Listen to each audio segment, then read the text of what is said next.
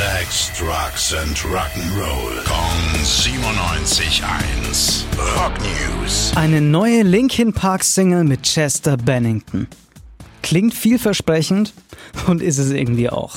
Sieben Jahre ist es ja jetzt her, dass Frontmann Chester gestorben ist und in dem Jahr, also 2017, hat die Band am Album One More Light gearbeitet. Der kommende Song, Friendly Fire, hat es damals irgendwie nicht auf die Platte geschafft, kommt aber jetzt anscheinend bald raus. Ein Teaser dazu, ja, den gibt's auch schon und da hören wir jetzt rein.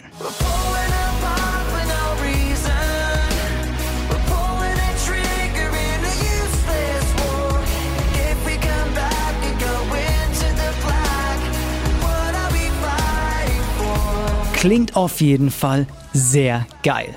Wann der Song genau rauskommt und ob das wirklich der allerletzte Song mit Chester Bennington ist, ist soweit aber noch nicht bekannt. Rock News. Sex, Drugs and Rock'n'Roll. Kong 97.1. Frankens Classic Rocksender.